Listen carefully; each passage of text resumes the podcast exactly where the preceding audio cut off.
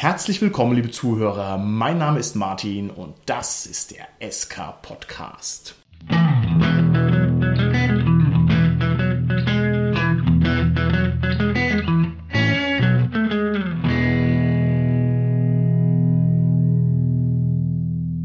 Mit mir heute im Studio sind meine lieben Gäste, der Gernot, der Carsten und die Tanja. Hallo, hier ist der Gernot. Hallo, hier ist der Carsten. Und da ist die Tanja. So, ihr Lieben, bevor wir uns heute mit der neuen Podcast-Folge beschäftigen, müssen wir uns vielleicht doch mal wieder mit den Leserbriefen auseinandersetzen, denn ich finde, wir können hier kaum noch laufen. Das Zeug muss weg. Ich greife hier mal beliebig eine raus von einer gewissen Lady. Kannst du das lesen? Lady was? Äh, Dunkelsinn? Lady Dunkelsinn. Okay, schauen wir mal, was Ah, hier Schon wieder, ey. Okay, was schreibt uns die Gute? Aha, mhm, mhm. Ihr gefällt offensichtlich unser Podcast sehr gut. Oh, cool. Die lädt uns sogar ein in ihr idyllisches Schloss nach Österreich. Krasse. Das ist doch cool. Und, aber jetzt, die sagt auch, wir sollen mal eine Folge machen über Bösewichte und Gegenspieler. Was sagen wir denn dazu? Ach, das gibt's doch nicht. Dass sie immer reinfunken muss. Das ist unglaublich. Weißt du was? Wir machen jetzt diese Folge über Gegenspieler. Das hat sie davon. Wieso, das verstehe ich nicht. Ich dachte, du möchtest das nicht machen, was die von dir will. Das ist doch ganz klar, was die von uns will. Jetzt machen wir es mit umgekehrter Psychologie. Jetzt drehen wir die Folge. Achso, du denkst, die möchte, dass wir die Folge nicht drehen und deswegen drehen wir die Folge jetzt. Ja, ganz klar, oder nicht? Okay. Logisch, oder? Gut, einverstanden. Also gut, also gut, also gut. Dann wollen wir uns heute mal unterhalten über Bösewichte und Gegenspieler. Und ich würde gerne von euch, lieber Cast, wissen, was sind denn eure persönlichen Lieblingsbösewichter, die ihr so kennt aus Literatur, Film, Gaming und allen anderen schönen Nerdwelten? Eigentlich gibt's ja relativ viele schöne Antagonisten. Also fällt eigentlich die Auswahl ziemlich schwer, wenn man da nennen soll. Einer meiner Lieblingsbösewichte ist definitiv Hanson Jack aus Borderlands 2. Okay. Das ist eben entsprechend Spiel für Computer oder Konsole. Borderlands 2 ist so ein Shooter, ne? Ja, richtig. Ist so ein bisschen comicmäßig aufgemacht. Ist nicht jedermanns Sache, gebe ich zu. Ich habe es am Anfang auch nicht so toll gefunden, aber dann habe ich mich wirklich reingespielt und jetzt finde ich es richtig klasse. Wie kann es denn bei einem Shooter einen interessanten Gegenspieler geben? Erzähl mal. es hat eine Geschichte, die einfach verdammt lustig ist. Und wie gesagt, ich rede jetzt nur über den zweiten Teil. Da gibt es Okay. den Handsome Jack, der ist eben von einer gewissen Firma, von Hyperion. Das spielt so im Science-Fiction-Raum. Und der ist fest davon überzeugt, dass er der Gute ist. Aber er ist ein Tyrann, unterdrückt Leute, der ist grausam und er will dich eigentlich nur von der Welt putzen. Okay. Und wie gesagt, der Witz hier ist, der ist fest davon überzeugt, er ist quasi der Ritter in der strahlenden Rüstung und du bist der Böse. Und das gibt dem Ganzen so einen extrem netten Spin. Okay, sehr schön. Carsten, wie schaut's aus bei dir? Ja, ich habe zwei vielleicht, die mir so spontan einfallen. Das eine ist der Kaiser Sosse aus dem Film Die üblichen Verdächtigen. Ich kann jetzt gar nicht so viel drüber sagen, weil ich den Film natürlich übelst spoilern würde. Nur so viel dazu gesagt. Das ist so ein übermächtiger Gangsterboss, so ein Unterweltkönig, der immer so gar nicht greifbar im Hintergrund präsent ist und agiert. Und das Schöne bei dem ist, dass man den, klingt jetzt paradox, aber am Ende letztendlich trotzdem total unterschätzt. Okay. Und das macht den für mich so, ja, attraktiv und nett irgendwie. Wer den Film kennt, wird wissen, was ich meine. Und der zweite ist Jamie Lannister aus Game of Thrones. Was? Ist doch kein Böse. Bitte, wieso? Ach komm, der ist doch Tanja? voll süß. Nee, also böse ist der nicht, nee. Ich glaube, deshalb gefällt er mir gerade so gut, weil ich den tatsächlich jetzt auch richtig mag mittlerweile und das wirklich mit einer meiner Lieblingscharaktere ist aus der Serie. Obwohl der er ist doch kein Anfang Bösewicht. ganz, ganz doch. echt? Guckt Der mal in Kingslayer, um also Gottes guckt mal in die erste Staffel an und wenn ich euch frage, wer ist der Gegenspieler vom Eddard Stark, dann wird man wahrscheinlich sagen, ja, das ist Jamie Lannister. Okay, okay. Und was der auch alles macht, so gerade so am Anfang. Und trotzdem, so gerade in der dritten, vierten Staffel, mittlerweile mag ich den richtig, aber da ist, glaube ich, das Schöne, diese Wandlung, die er halt Okay, erfährt. alles klar. Tanja, wie schaut's aus bei dir? Oh Gott, was meintest du jetzt? Literatur, Film und so weiter? Wie lange habt ihr Zeit? Äh, also gut, Literatur fällt mir mal ganz spontan der Franz Mohr ein aus den Räubern, war so mein persönlicher klassischer Liebling. Wer ist das Ähm, da? Sag mal kurz, ich habe das nicht gelesen. Wer ist das Franz genau? Mohr, das ist quasi der böse Bruder von dem heldenmäßigen Hauptdarsteller, natürlich Revoluzer und so, wie in die Zeit da Sturm und Drang gehört hat. Okay. Aber fand ich persönlich einen ziemlich geilen Charakter. Vor allem herzlichen Dank, Tanja, dass du ein bisschen Hochkultur hier in meinen Podcast reinbringst. Ja, sonst hier, oh, ich finde hier den Gegenspieler von Donald Duck so böse und so. Aber du- Also danke, Tanja. Da, dafür bist du mit dabei. Dankeschön, aber jetzt ziehe ich das gleich wieder runter, denn wenn du mit Donald Duck ankommst, ist Darkwing Duck natürlich nicht weit und da komme ich zu meinem absoluten Lieblingsbösen und das ist natürlich Megavolt.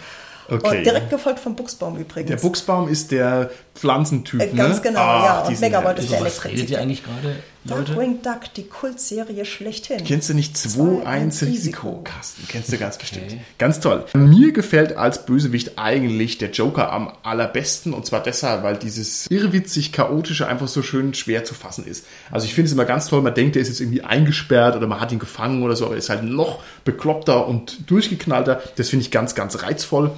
Ja, und da würde ich gleich einen Makel mit dazu nennen wollen, der mir bei dem Joker aufgefallen ist, als ich nämlich drüber nachgedacht habe. Der Joker wird als unbeherrschbar und unverletzbar dargestellt, weil er sozusagen nichts hat, was ihm von Wert ist. Der pfeift auf alles. Also man kann ihn nicht fassen, weil er sozusagen völlig außerhalb des Rahmens ist. Aber der wird ja gleichzeitig als körperlich fragil dargestellt, ne? Der Joker. Der ist ja eigentlich ein ziemlich dürrer Kerl, also nicht stark wie die Superhelden, sondern dünn.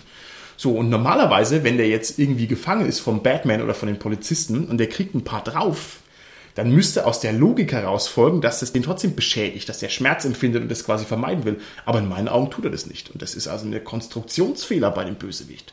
Kennt Aber ihr- das macht ihn doch gerade unglaublich gruselig, finde ich. Äh, finde ich auch, dass den gerade gruselig so unberechenbar ist. Den finde ich Absolut, aber ich finde, es ist ein Konstruktionsfehler. Denn wenn ich quasi einen fragilen Bösewicht aufbaue, dann impliziert es, der hat eine körperliche Schwäche, aber die hat er dann eben doch nicht, sondern der kriegt dann ein paar drauf und lacht halt irgendwie drüber. Und das weiß ich nicht, ob das ganz so glatt ist. Was sagt ihr zum Joker? Gernot, wie ist deine Einstellung zum Joker?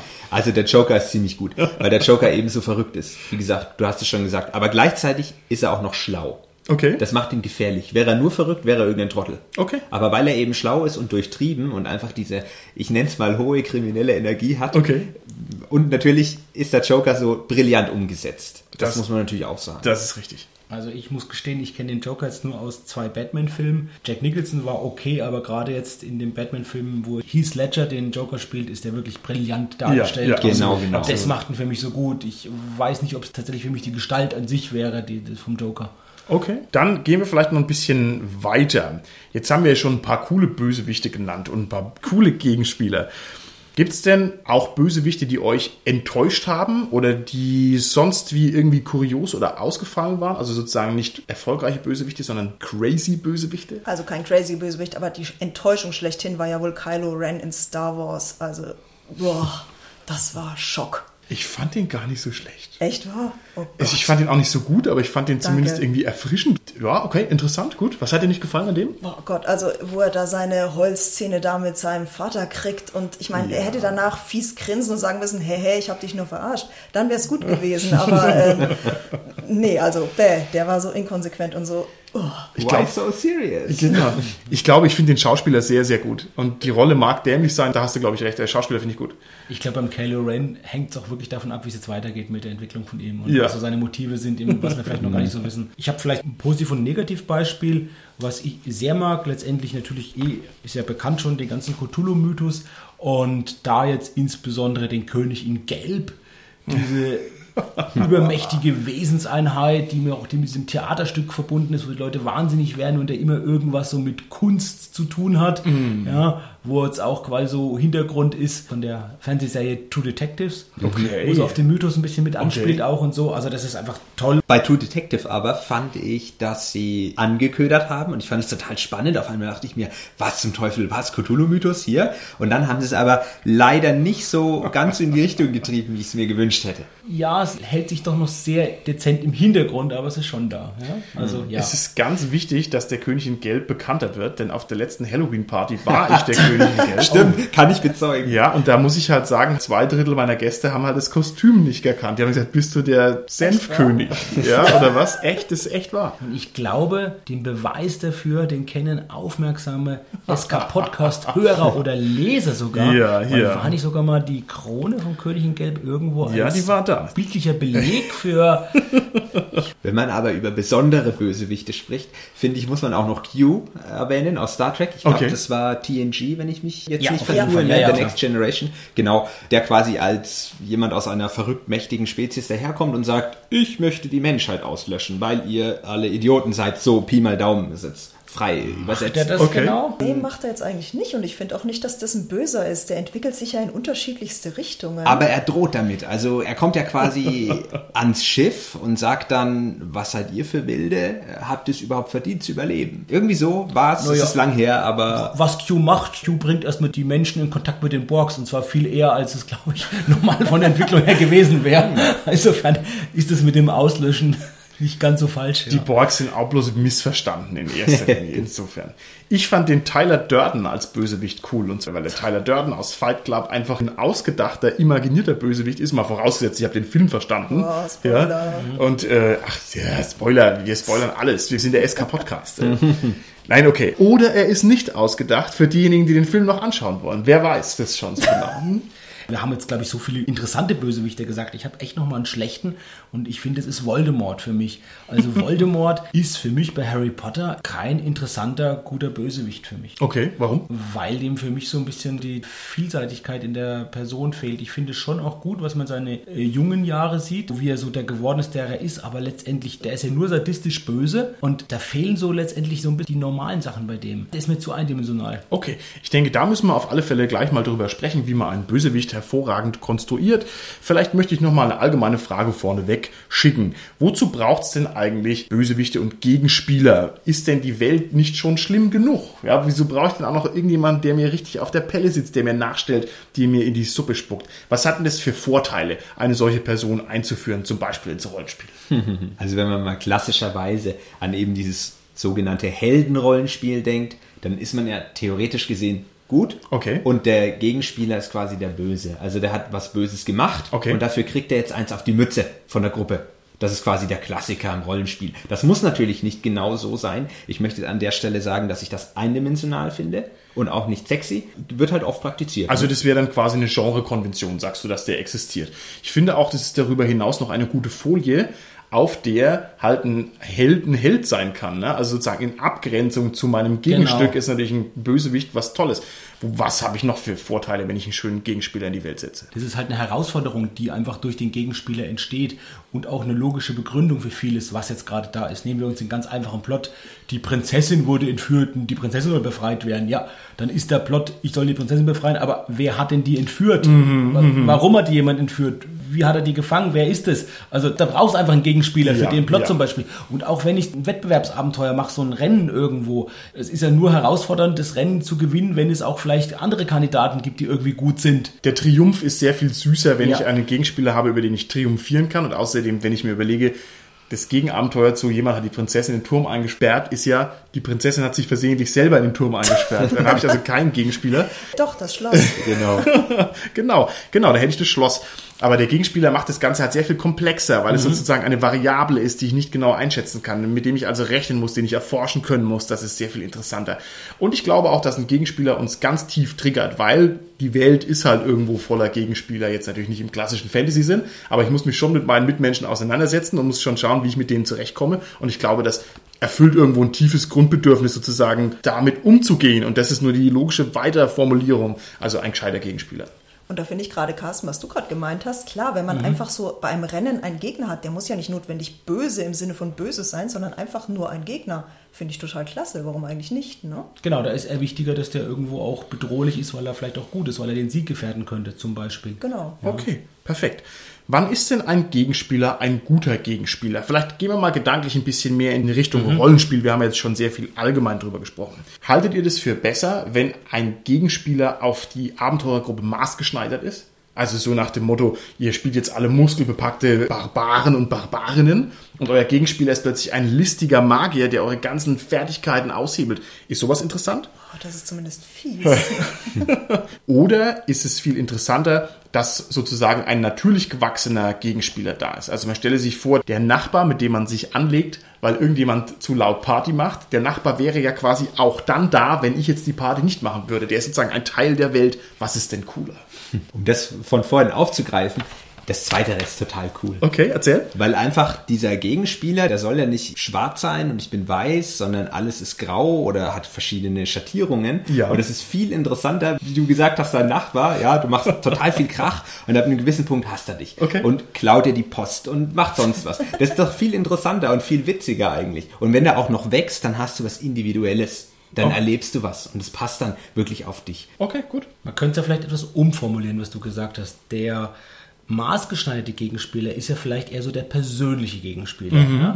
wo es individuelle Animositäten gibt, ja, wo da Rivalitäten sind. Das finde ich natürlich insofern sehr attraktiv fürs Spiel, weil da wirklich natürlich auch die Spieler direkt angesprochen werden mit ihren Charakteren. Der andere, der zweite, der Gewachsene, das wäre ja vielleicht auch ein Gegenspieler, den es in der Welt schon gibt. Mhm, in allen Fantasy, Science-Fiction-Welten etc., wo es ja schon bestimmte Bösewichte gibt, Okay. die halt dann auch in Erscheinung treten und halt für die Charaktere erfahrbar werden, wo man also schon letztendlich so Weltwissen hat. Okay, okay. Ja, Hintergrundwissen gegen die. Was ja auch Gernot du gesagt hast, was eben klar reizvoll ist, wenn es sowas gibt. Okay. Ja. Wobei natürlich der individuelle Gegner natürlich das Problem hat, dass er meistens nicht für die gesamte Gruppe gilt, sondern wieder nur für einen. Und so ein Universalgegner, der ist halt dann ja schon, sagen wir, eventuell ja, Motivation für die gesamte Gruppe. Wenn ich jetzt weiß, der Mensch ist einfach böse und wir müssen was dagegen machen, weil sonst die Welt untergeht, was weiß ich denn, dann ist das halt Motivation für alle. Dagegen, wenn jetzt hier der Ritter eben mit seinem Nachbarn einen riesen Clinch hat, dann interessiert das vielleicht den Schurken überhaupt nicht. Ne?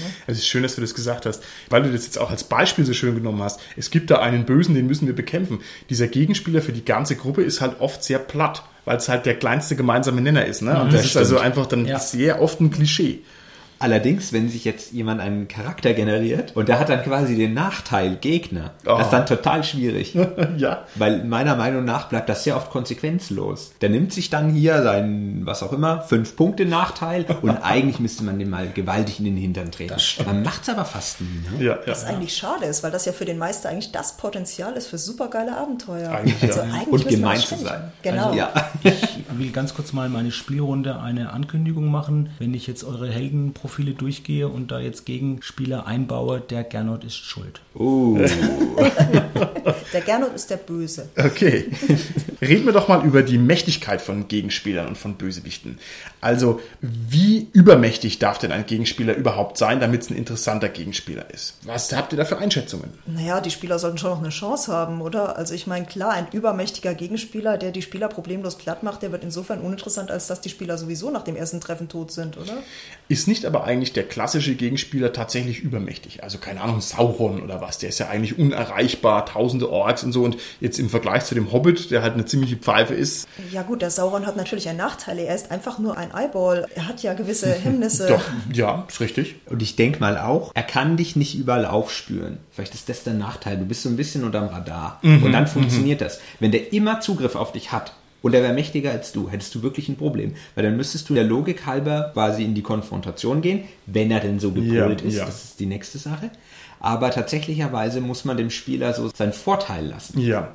Es gibt auch noch die andere Variante, die ich ebenfalls sehr interessant finde. Das ist eben der äh, mächtige Gegenspieler, der sehr starke Begrenzungen hat. Man denke mal an Scrubs. Es ist so oft auf Pro7 gelaufen, dass man schon weggeschaltet hat, wenn man nur es irgendwie gesehen hat. Also krass, ne, wie man so eine Serie runternudeln kann. Das ist ja eigentlich eine coole Serie. Und da gibt's ja den JD und sein Gegenspieler ist ja der Hausmeister. Und der Hausmeister ist ja so ein cooler Gegenspieler.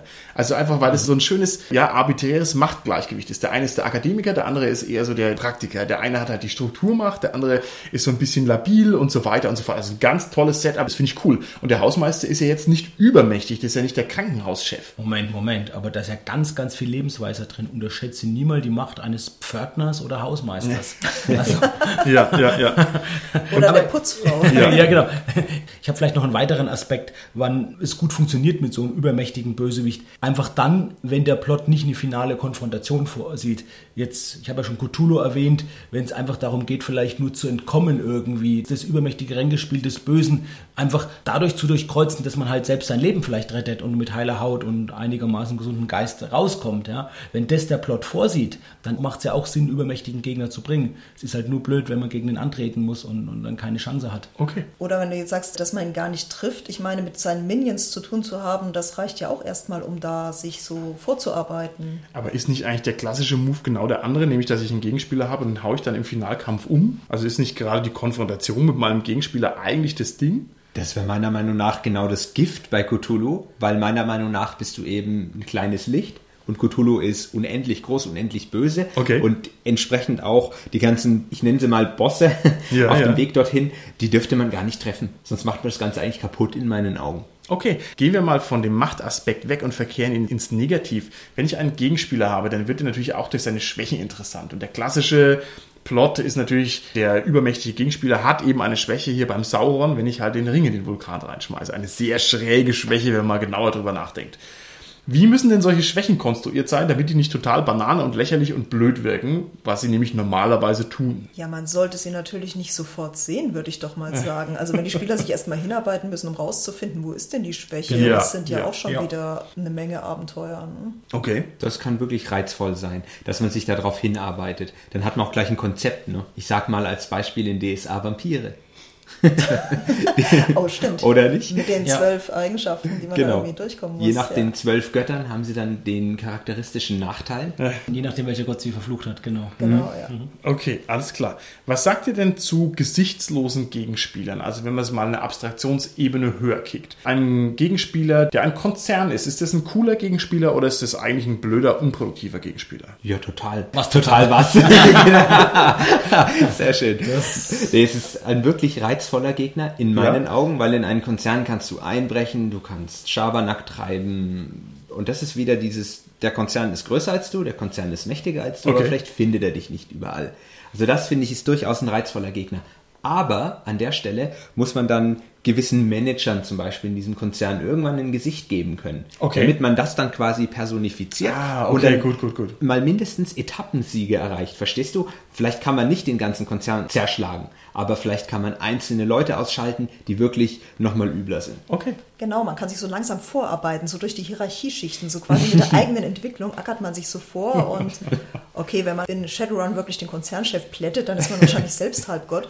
Aber, niemals den Hausmeister, haben wir vorhin gelernt. Genau, niemals den Hausmeister, der ist der Übermensch, jawohl. Aber die Frage ist doch, wenn ich jetzt den Konzernchef umhaue von einem Konzern, das ist ja schon auf allen Ebenen eigentlich absurd, weil der Konzernchef ist ja auch nur ein Bürotyp normalerweise, der halt gar nicht wirklich böse ist, sondern halt seine eigenen Ziele ausführt. Aber selbst wenn ich den umhaue, dann heißt es doch, da kommt einfach ein anderer nach. Das heißt, ich habe dem Konzern im Prinzip doch nichts getan. Ist es nicht eigentlich mega unbefriedigend? Naja, nicht wenn du den Drachen äh, Lofwür persönlich getötet hast. Ich weiß nicht, wer da jetzt so eben nachkommen sollte. okay, ne? gut. Ich bin mir nicht sicher. Hast du Mr. Robot gesehen? Ich glaube nicht. Die Amazon-Serie? Nee, tut mir leid. Der zeigt im Prinzip, dass man doch durchaus gegen größere Institutionen gewinnen kann. Okay. Vielleicht noch eine andere Sichtweise zu dem gesichtslosen Gegner. Das ist ja auch dann interessant, wenn die Charaktere erstmal herausfinden müssen, wer ist denn eigentlich unser Gegner? Und wenn das zum Plot gehört, also ihr hattet schon gesagt, herausfinden, wie man besiegen kann, aber erstmal vielleicht noch die Stufe davor herausfinden, wer ist denn das überhaupt? Und das würde ja für alle Mörderszenarios zu wissen, okay, das sind jetzt zehn Personen, einer von unser Gegenspieler, wir wissen nicht welcher, wir müssen es herausfinden. Insofern ist er ja auch gesichtslos. Ah, okay. Also den Gegenspieler erstmal entdecken. Einverstanden. Ja. Da wäre es natürlich richtig fies, wenn der Gegenspieler von Anfang an mit der Gruppe zusammen ist, so sei es als Vertrauter oder sowas in der Richtung. Stimmt. Ja, Schöner Twist, das ist richtig.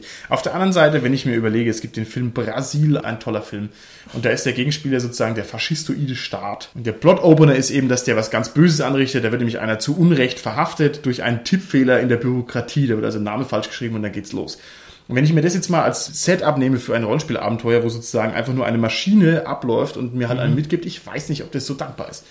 Weil du müsstest ja das ganze System zerlegen, das ist natürlich auch cool, aber dann fehlt eben sozusagen ein bisschen, dass es kondensiert. Ich finde aber gerade relativ schön, wenn es tragisch ist. Wenn man feststellt, dieser Gegenspieler ist eigentlich Ja, gar nicht ja. böse. Vielleicht war er in einer Notsituation Ja, ja, oder ja. sonst was. Ja, und das ist cool. das ist dann eigentlich echt spannend. Dann hat man wieder dieses Graue und nicht dieses Schwarz-Weiße. Das macht es halt vor allem hundertmal glaubwürdiger, ne?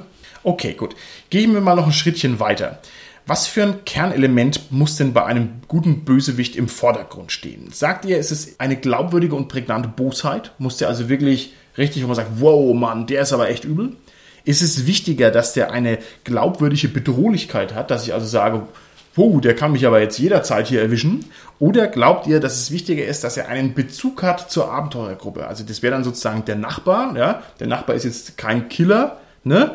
Und er ist auch nicht wirklich vollkommen böse, aber er ist halt mein Nachbar und ich muss mich halt zwingend mit ihm auseinandersetzen. Was von diesen drei Sachen halt für das Wichtigste? Das kommt sicherlich auf die Situation drauf an. Okay. Ich finde ganz schön, wenn der Gegenspieler einen Link zur Gruppe besitzt. Okay. Wenn es einen kausalen Zusammenhang gibt. Okay. Eine gemeinsame Geschichte. Und das Ganze dann eben Raum hat zu wachsen und sich auch zu ändern, je nachdem, wie die Spieler auch wieder handeln. Ne? Das muss immer mit einfließen in meinen Augen. Okay, super. Also da fällt mir jetzt spontan von Watchmen der Oshimandias ein. Also eigentlich ist er ja nicht böse. Er verfolgt ja, sagen wir, eigentlich recht positive Ziele. Und das macht er halt mit einer Konsequenz und auch mit Mitteln, die sind halt doch sehr prägnant. Es ist halt einfach glaubwürdig, dieser Charakter. Und er bringt Ja. halt wirklich eine Bosheit, die eigentlich keine ist, durch die Ziele rüber. Also man erschaudert so ein bisschen vor dem geschlossenen System, in dem es sich bewegt, das halt geschlossen logisch ist, aber halt auch total böse, weil halt alle sterben. Okay, gut. Ja, das ist so eine rationalisierte Logik, die im Kern, finde ich, sehr, sehr boshaft ist, auf jeden Fall. Ja. Okay. Ich habe es am Anfang ja schon gesagt, ich finde wirklich diese Bedrohlichkeit, die finde ich ganz, ganz wichtig, weil nur so funktioniert es, dass das überhaupt als Gegenspieler wahrgenommen Ja, wird. ja. Wenn der nicht so gut wäre, dann ist das vielleicht nur ein minimales Etappenziel oder so, aber gerade wenn das wirklich was ist, wo die Charaktere erstmal sagen, wow, und überlegen müssen, wie kommen wir dagegen an oder können wir überhaupt dagegen anstehen, dann ist es eigentlich reizvoll für Spiele. Okay, finde ich auch gut. Und zwar vor allem zwingt es ja die Abenteurer auch dazu, sich darum zu kümmern. Ne? Also wenn sozusagen diese Bedrohlichkeit eher so eine abstrakte oder ferne Bedrohlichkeit ist, dann kann ich ja auch sagen, okay, ist halt ein Bösewicht irgendwo auf der Welt, interessiert mich nicht. Also ich finde, alle drei Sachen gehören da sehr gut rein. Okay. Wenn ich jetzt einen Gegenspieler konkret designen muss, braucht der Spielwerte, so wie ein Abenteurer, oder braucht er das nicht? Ich finde, es kommt jetzt darauf an, wie nahe er der Gruppe kommt. Also wenn wir uns wirklich erst so durch die Hierarchien durcharbeiten, um an ihn ranzukommen. Ja, es stellt sich ja schon die Frage, wie gesagt, komme ich überhaupt an ihn ran oder habe ich einfach nur mit seinem Macht zu tun und treffe ihn gar nicht persönlich? Dann kann ich mir natürlich sämtliche Werte sparen, weil wenn ich so einen übermächtigen Drachen als Gegner habe, dann brauche ich seine Werte nicht, weil das werde ich nicht überleben. Okay, gut. Natürlich könnte man auch argumentieren, dass die Abenteurer sich irgendwann vielleicht mal in einem Endkampf mit ihm beweisen müssen. Und dann würde ich sagen, ist also diese ganze Abstraktion eigentlich wieder Belastung. Da wäre es vielleicht ganz gut. Ich hätte mir im Vorfeld ausgedacht, wie viel, keine Ahnung, Lebenspunkte hat er denn oder sowas. Ne? Kommt darauf an, wenn ich den ausschalten möchte. Da ist es ganz, ganz wichtig und das ist ja genau das, was ich von einem Kaufabenteuer erwarte, dass ich da ganz ausbalancierte Werte habe für die prototypische Heldengruppe, die ich habe, dass die den dann auch bewältigen können. Das Okay. erwarte ich auch von einem guten Abenteuer. Und das sollte ich mir auch als Spielleiter, wenn ich da selbst das gestalte, ja überlegen ganz genau, dass das wirklich für die bewältigbar ist. ne? Ja. Oder ich gebe denen noch irgendeine Waffe, eine spezielle, von den Werten her, wenn ich das absehen kann, dass die den nicht bewältigen können. Okay. Dann müssen die aber irgendwie müssen in dem Regelkorsett ja eine Chance haben, quasi den zu besiegen. Okay, es erhöht auch die Realität einer fiktiven Figur, wenn sie in dem Regelkorsett kondensiert. Ne? Also Genau. wenn es nur so Larifari ist, ist es normalerweise weniger wertig. Das möchte ich teilweise entkräftigen. Gerne. Oh, da bin ich ja gespannt. Ich finde nämlich zum Beispiel, wenn man in Settings spielt, in dem es durchaus realistisch ist, dass zum Beispiel der Drache Gegenspieler ist, dann ist die Abenteuergruppe dem natürlich nicht gewachsen.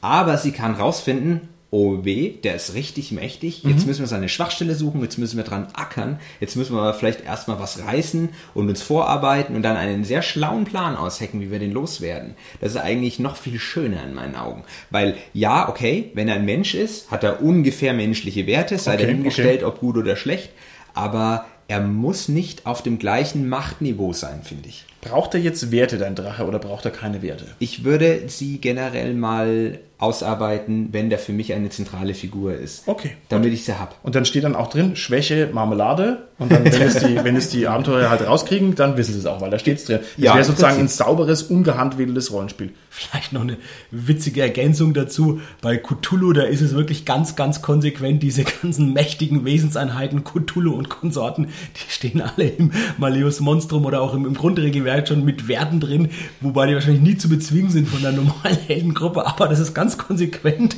dass es die alle mit Werten gibt, was die Attacke würfeln, was die Schaden machen. Dann haben sie als Ergänzung noch ein paar schöne Zauber dazu oder Okay, so. okay. Erinnert mich auch noch an eine Sache, ich glaube in Shadowrun war das. Und jetzt kommt der Moment, auf den Sie immer gewartet haben. Nehmen Sie all Ihre W6er, die Sie haben und würfeln Sie damit den Schaden aus. Sehr schön. Aber die unterschätzen uns und die Menge an W6ern. Die wir Sammler, die Jahrzehnte. Ich finde es lame, dass die Werte haben. Voll.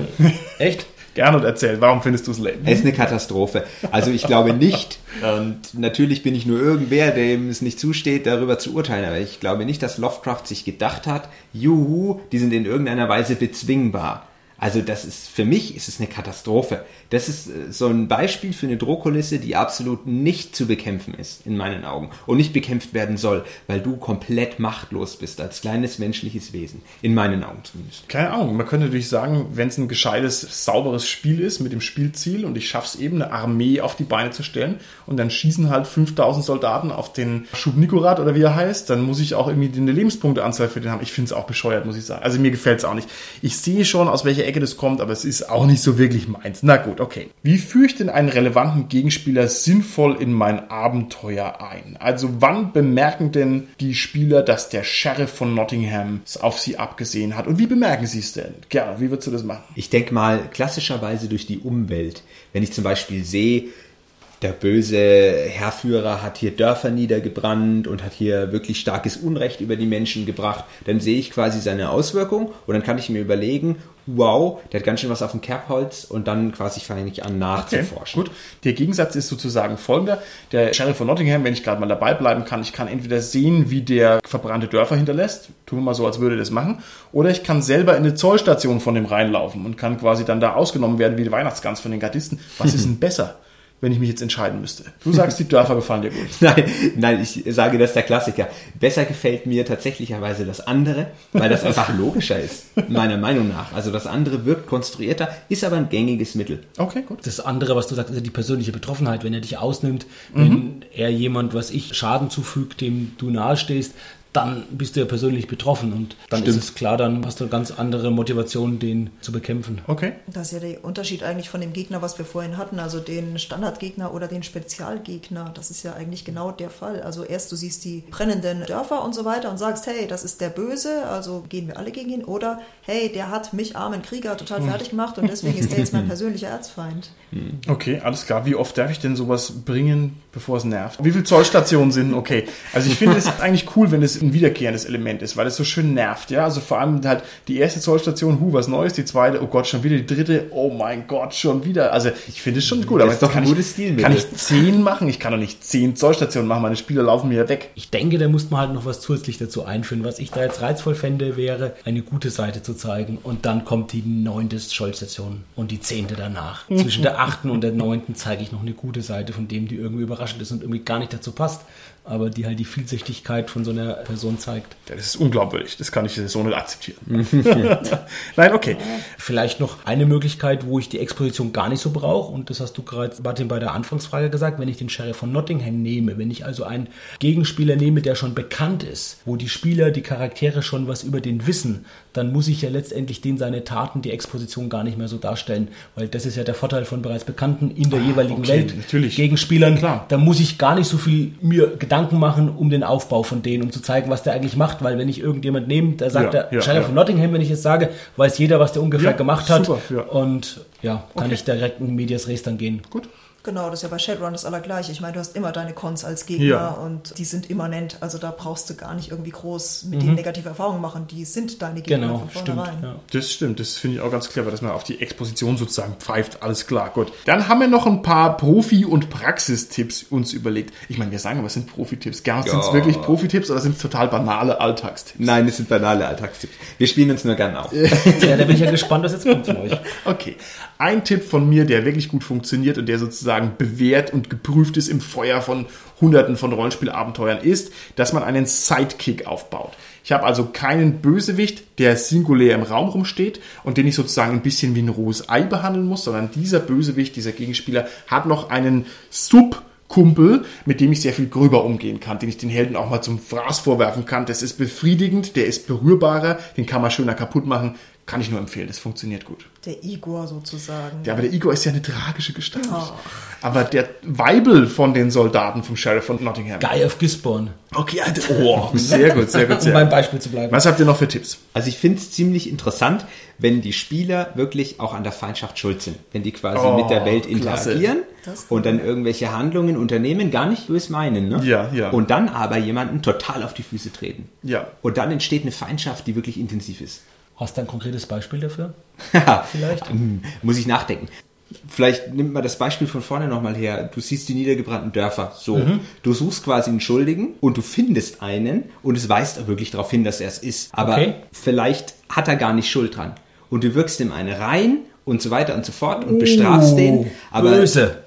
Genau, und er kann dann eigentlich gar nichts dafür. Und dann ist er aber wahnsinnig nachtragend, weil es einfach eine menschliche Person Okay, ist. das ist ja richtig böse. Und was ich auch noch schön finde, Oh, ist, wenn ja. sich das dann ein bisschen steigert. Mir fällt jetzt kein so krasses Beispiel ein. Ich kenne es nur von How I Met Your Mother, wo der Ted Mosby diese etwas füllige Arbeitskollegin hat und die quasi immer zu versehentlich beleidigt, wo der sagt, oh cool, du hast Essen für fünf Mann mitgebracht und dann rennt die heulend weg und der irgendwie, oh Gott, ich wollte dir doch gar nichts Böses, ich dachte wirklich, die hat irgendwie ganz viele. Und wenn es dann also ein paar Mal passiert, dass also dann der Gegenspieler auch wirklich gar nicht mehr so diesen Middle Ground hat, wo er sagen kann, ach komm, ist doch alles wieder gut. Also wenn quasi da alle Brücken zerbrochen sind, das ist ein cooler Gegenspieler, wenn man selber daran schuld ist. Das kannst du natürlich auch auf die Spitze treiben. Man verdächtigt den Magier daneben an und dann verscherzt man sich mit dem. Dann denkt man, oh Gott, vielleicht war es doch der Weibel auf der anderen Seite. Dann verscherzt man sich mit dem. Und irgendwo der Graf, der sitzt dahinter und wundert sich, warum kommen die denn nicht endlich mal bei mir vorbei? Ne? Der ist eigentlich war. Genau, okay, gut. Oder der Böse fingiert es natürlich, dass man genau die anderen erst verdächtigt. Ja, das ja, ganz im ja. Plan des richtig Bösen. Genau, das ist Ja, alles ja. kompatibel. Ne? Intrigen, das ist so Vampire-mäßig, das ist richtig geil. Ich habe noch einen Praxistipp, der ist jetzt eher banal, aber das ist ja so eine goldene Autorenregel auch. Verlieb dich nicht so sehr in deine Charaktere, töte die eher. Und genau. ich denke, das ist auch ganz wichtig fürs Rollenspiel, gerade wenn ich als Spieler der gewohnt bin, NSCs richtig gut auszuspielen und dann gewinne ich die ja irgendwie auch lieb. Und wenn es jetzt Ja, auch böse ja. NSCs sind, dass die auch dann sterben können. Ich glaube, das kann ja manchmal passieren, das ist gar nicht so geplant. Man merkt auf einmal als Spielleiter, Mensch, den mag ich aber richtig, so Ja. diesen etwas gräulich-schwarzen Charakter von der Gesinnung her. Und dann ist vielleicht die Neigung eher da, wenn er dann in einen Konflikt mit den Charakteren kommt, den dann irgendwie noch entkommen zu lassen oder so. Ich glaube, es ist gut, wenn man dem widerstehen kann. Man hat ja vor allem auch als Spielleiter sehr viel Zeit und Energie rein investiert. Man möchte ihn also nicht Ja. so verpuffen lassen, aber da muss man ein bisschen aufpassen. Okay, alles klar. Liebgewonnene Bösewichte. Tanja, Carsten, es wird wieder Zeit, mal den großen Kanon aufzuschlagen und mal zu gucken, was gibt's denn da eigentlich in einer kleinen Rollenspielwelt mit dem Namen Aventurien? Carsten, wie schaut's aus? Gibt's da irgendwelche coolen Bösewichte, zu denen du uns vielleicht ein, zwei Sätze sagen kannst? Also da finde ich besonders cool den Torxes von Freigeist. Oder wie heißt der jetzt eigentlich? Weil das ist doch der Torxes von dieser, Freigeist dieser ziemlich Weil den habe ich wirklich kennengelernt als Spielleiter in der Schlacht der Tausend Oger, wo er da mit seiner Gemahlin oder Freundin da, das war glaube ich auch eine Schelmin, die kämpfen da glaube ich sogar irgendwie mit als Schelme gegen diese Oger an der Ogermauer und die stirbt dann glaube ich, seine Freundin. Und das tut ihm im Nachhinein so schwer treffen, dass der irgendwann dann in der Borberat-Invasion zu den Bösen zu Borberat übersteigt und dass er dann immer als Herold des Bösen fungiert. Ja, also das ist eine tolle Gestalt in Aventurien, finde ich. Und Okay, das Schöne an dem ist, dass du also miterlebst, wie du es erzählt hast, wie der zerbricht und wie der Ja. dann zum Bösewicht wird. Das ist natürlich eine coole, einmalige, prägnante Sache. Wie schaut's bei dir aus, Tanja? Weil du gerade den Schelm erwähnt hast, erinnert mich jetzt an einen Zusammenstoß von meinem allerersten DSA-Charakter. Das war nämlich ein Schelm mit einer Hema. Und Oh. der hat dann seinen Körper mit dem der mitreisenden Moha getauscht. Seitdem läuft er als Moha rum. Er hat das jetzt sehr heiter gesehen, aber die Nahema hat in dem Moment schon einen gewaltigen Eindruck hinterlassen. ne? Stimmt, das war irgendwie die Reise Richtung Orkland oder sowas. Mein lieber Herr Gesangsverein, das ist aber auch ganz schön alt. Ich fand cool den Beorn der Blender, muss ich sagen. Und zwar deshalb, weil aus der der Peliason-Saga. Ne? Richtig, genau. weil der nämlich sozusagen in verschiedenen Kampagnen auftaucht und zwar sowohl als Einzelperson, die irgendwie losgelöst voneinander ist, aber auch diesen großen Bogen drin hat. Das hat also einen ganz hohen Wiedererkennungswert gehabt. Das fand ich sehr schön. Und zwar ist der bei der Filiasson-Saga und der ist außerdem bei der Simyala-Kampagne. Und für mich war das damals cool, weil ich gesehen habe, die Autoren haben sich was bei gedacht. Und die können auch eine große Geschichte entwickeln über sieben Bände. Das fand ich sehr cool. Wobei ich gerade den Beorn jetzt gar nicht so als Bösewicht wahrgenommen habe. Also ganz ehrlich, ich wäre lieber mit dem Beorn mitgereist. Der wäre irgendwie cooler gewesen als der Phileason. Ja, der ist halt auch wieder so ein schöner tragischer Charakter, ne? der also eigentlich damit ringt, dass er dem Bösen anheimgefallen ist. Das ist immer schön glaubwürdig und einfach gibt dem eine schöne Dichte. Das muss man generell sagen, wenn wir jetzt wirklich Aventurien uns angucken, es sind recht viele mehrdimensionale Bösewichte. Also da ist Aventurien wirklich reich davon. Das hat auch, glaube ich, irgendwas mit dieser Borberat-Invasion bei vielen zu tun. Ja. Die dann wirklich durch diese Borberat-Invasion dann zum Bösen werden, die halt vorher ein ganz normal ein Herrscher war und dadurch dann korrumpiert werden. Also das ist, glaube ich, ein ganz gelungenes Konzept gerade in Genau. Aventurien. das war eben auch eine Zeit lang, war das auch schon prägnante Gestalt, muss man auch sagen. Also die hatten einen hohen Wiedererkennungswert, wenn ich da den Helme Hafax hernehme oder den Xeran oder den Galotta oder was. Das sind doch Namen, die man einfach kennt, ne? Die einen auch Ja. irgendwie lang begleitet haben in einem Dutzend Jahre Rollenspiel. So, Also coole Sachen, das waren gute Charaktere. Aber sind die inzwischen nicht irgendwie alle abgenibbelt? Ich befürchte es fast. Ja, na gut, okay. Gut. Aber da haben sie es ja richtig gemacht. Da haben sie sich dann auch von, den, von ihren Lieblingen getrennt, die Das Autoren. stimmt. Kill your idols, so schaut's aus. Das ist ja auch das Motto vom SK Podcast. Kill your idols. Eigentlich ist es ein dummes Motto, weil kill your Gegenspieler wäre viel sinnvoller. Das macht uns nämlich mächtiger. Dazu müssten wir vielleicht noch rausfinden, was ist denn jetzt eigentlich der Gegenspieler des SK Podcast? Um das mal vielleicht hier zum Ausklang der Folge nochmal ganz klar zu artikulieren. Ein Stromausfall, definitiv. Ey, echt, jetzt ein Stromausfall, das würde uns aber voll umhauen. Mein Vorschlag wäre die Grillsaison weil die uns nämlich aus unserem riesengroßen Studio in die Sonne hinaustreibt und das kann nicht sein. Ach, wir könnten hier doch fix grillen, das wäre doch praktisch. Ich baue uns einen Grill ein. Super. Wer uns ja letztendlich jede Folge immer wieder aufs Neue quält, ist dieser Mickcheck, dieser unsägliche und wir haben da schon mit, mit unter zehn Runden gemacht. Das ja. ist korrekt, das ist korrekt. Gut. Gernot? ja, das stimmt. Ich muss euch zustimmen. Allerdings haben wir einen Gegenspieler, der schon viel länger existiert und der uns die ganze Zeit auf die Nerven geht und uns die ganze Zeit was reindrücken will. Das ist Lady Dunkelsinn. Ich sag's dir, das hat wirklich ein Nachspiel. Lady Dunkelsinn, das hat ein Nachspiel. Und jetzt mach's Ding aus.